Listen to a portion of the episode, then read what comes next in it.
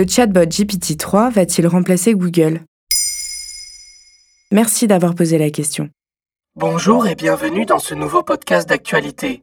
Aujourd'hui, nous allons parler de l'intelligence artificielle GPT ou Generative Pre-trained Transformer. C'est un modèle de traitement du langage qui a été entraîné sur un très grand corpus de texte et qui est capable de générer du texte de manière autonome. Ça, c'est pas moi qui l'ai écrit, mais bien GPT-3, l'IA développée en 2018 par OpenAI, fondée par nul autre qu'Elon Musk, l'ancien président de Twitter. Même s'il est parti d'OpenAI depuis, l'entreprise a dévoilé le chatbot GPT-3 en décembre 2022.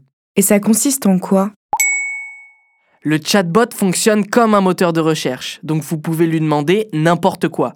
Grâce à un algorithme puissant, GPT-3 fait des recherches croisées sur tous les sites internet susceptibles d'être utiles à votre recherche.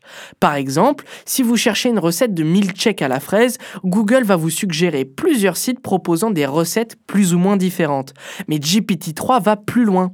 L'intelligence artificielle va faire un mix de tous ces sites internet pour vous proposer sa recette toute faite. Une petite révolution, certes, mais qui a de quoi en effrayer certains. Le patron de Google, Sundar Pichai, a révélé dans le New York Times qu'il craint que GPT-3 devienne un moteur de recherche plus utilisé que Google. Mais justement, comment peut-on être sûr que GPT-3 est fiable? Eh bien, on ne peut pas être certain. Se fier à GPT-3, ce serait se fier à la totalité des comportements humains sur Internet. L'intelligence artificielle prend aussi bien en compte les articles du Monde que les threads complotistes sur les réseaux sociaux. Le danger, c'est que les utilisateurs, parfois mineurs, soient influencés par GPT-3. C'est comme si Google mettait en avant des sites complotistes au même rang que les derniers articles du Parisien ou de Libération. Malheureusement, par le passé, d'autres chatbots ont vraiment été très dangereux. Par exemple, en 2016, le bot de Microsoft a fermé au bout de deux jours après avoir fait l'éloge d'Adolf Hitler.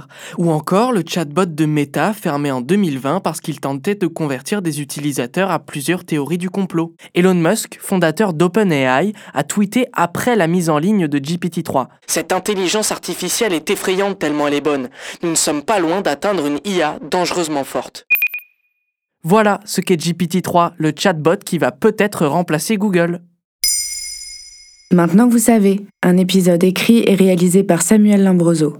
Ce podcast est disponible sur toutes les plateformes audio. Et si cet épisode vous a plu, n'hésitez pas à laisser des commentaires ou des étoiles sur vos applis de podcast préférés.